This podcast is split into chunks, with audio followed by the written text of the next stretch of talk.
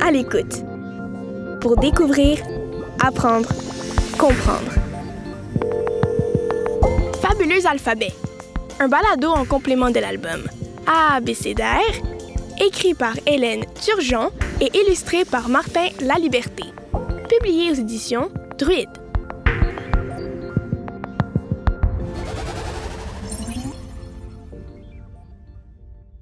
Fabuleux alphabet. A, B, C, D, E, F, G! H, I, J, K, L, M, N, O, P, Q, R, S, T, U, V, W, X, Y, Z. Hey, salut! Est-ce que tu la connais, la chanson de l'alphabet? Attends, attends, attends. Est-ce que tu sais la chanter en anglais? Let's go. A, B, C, D, E, F, G, H, I, J, K, L, M, N, O, P. Oh, quelque chose que je trouve fascinant, c'est que en français et en anglais, les lettres de l'alphabet s'écrivent pareil, mais elles se prononcent différemment. Tu vois, les alphabets et les langues, c'est vraiment ma passion. Il y a des dizaines et des dizaines d'alphabets sur la planète, sans compter les alphabets très anciens qui ne sont plus utilisés aujourd'hui. En fait, il y a tellement de choses dont j'ai envie de te parler au sujet des alphabets. Oh, je ne sais pas par quoi commencer. Comment faire? Hmm. Oh, je sais, je sais, je sais, je sais. Je vais choisir au hasard une lettre dans l'alphabet et ça nous donnera le sujet dont on va discuter. Allez, c'est parti. Alors, je mets toutes les lettres dans mon chapeau magique. Je brasse, je brasse, je brasse, je brasse encore. Et je pige une lettre. J'ai pigé la lettre A, comme dans alphabet. Ce que ça m'inspire comme question, c'est pourquoi un alphabet, ça s'appelle un alphabet? Le sais-tu, toi? Voir. La réponse est très simple. Le mot alphabet vient des deux premières lettres de l'alphabet grec, qui s'appellent alpha et bêta. Alpha, bêta. Alphabet. Et voilà. D'ailleurs, l'alphabet grec ne ressemble pas vraiment au nôtre. Ouais, bah bon, mais, c'est un autre sujet. Allez, je reprends mon chapeau magique, je brasse un peu. Oh zut, j'ai échappé le M. Attends, je le remets. Voilà. Je mélange. Et j'ai pigé la lettre D, comme dans dessin. L'écriture, c'est une sorte de dessin. Des dessins qui forment des lettres, comme le A majuscule, qui ressemble à un chapeau pointu. Le B, qui se tient bien droit, avec ses deux bédaines. Ou le S, qui se tortille, comme un serpent. Quand on écrit, on trace avec soin des lettres, des signes ou des idéogrammes. Il y a plein d'alphabets différents qui ont chacun leur personnalité et leur manière d'être tracés. Comme l'alphabet arabe, très élégant, avec ses longs traits et ses jolies boucles, et qu'on écrit de droite à gauche. Ou les hiéroglyphes, que les Égyptiens utilisaient pendant l'Antiquité et qui ressemblent à des petites vignettes de bande dessinée. Allez, c'est le temps de piger une nouvelle fois dans mon chapeau magique. Je mélange. Encore un peu plus. Hmm. C'est la lettre E, comme dans le mot écriture. Alors, si je te demande à quoi ça sert un alphabet, tu me réponds?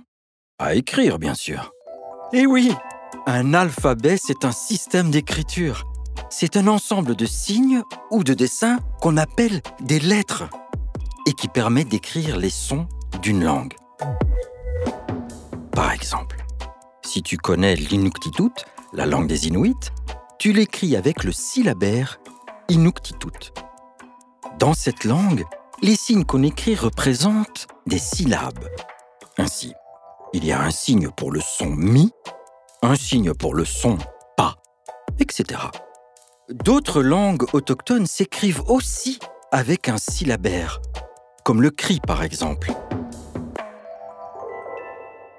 Et si tu es une personne malvoyante Tu utilises peut-être l'alphabet braille pour lire et pour écrire. Le braille, c'est un système d'écriture tactile, c'est-à-dire qu'on peut le toucher. Les lettres sont représentées par des points en relief.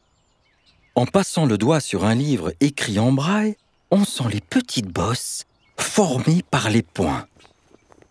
Et si on connaît le braille, alors on est capable de lire avec le bout de nos doigts. C'est fascinant, non?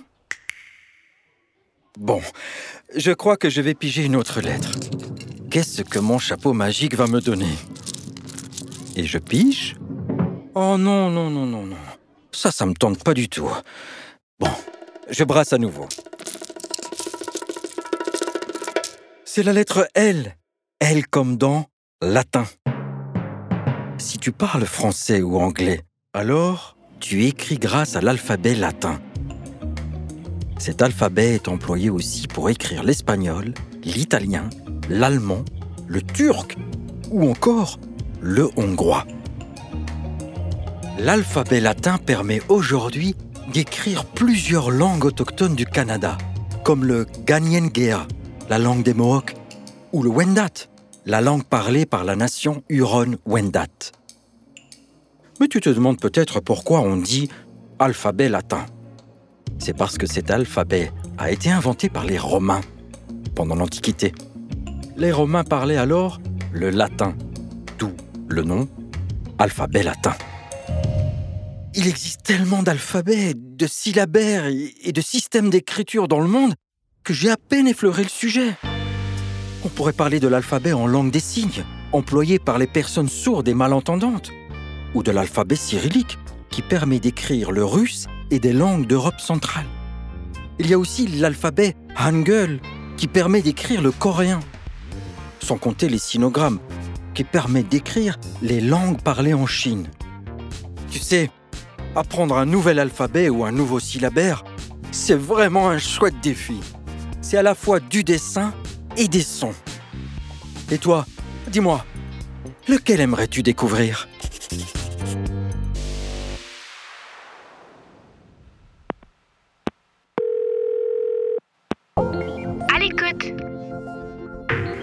L'écoute. Pour découvrir, apprendre, comprendre.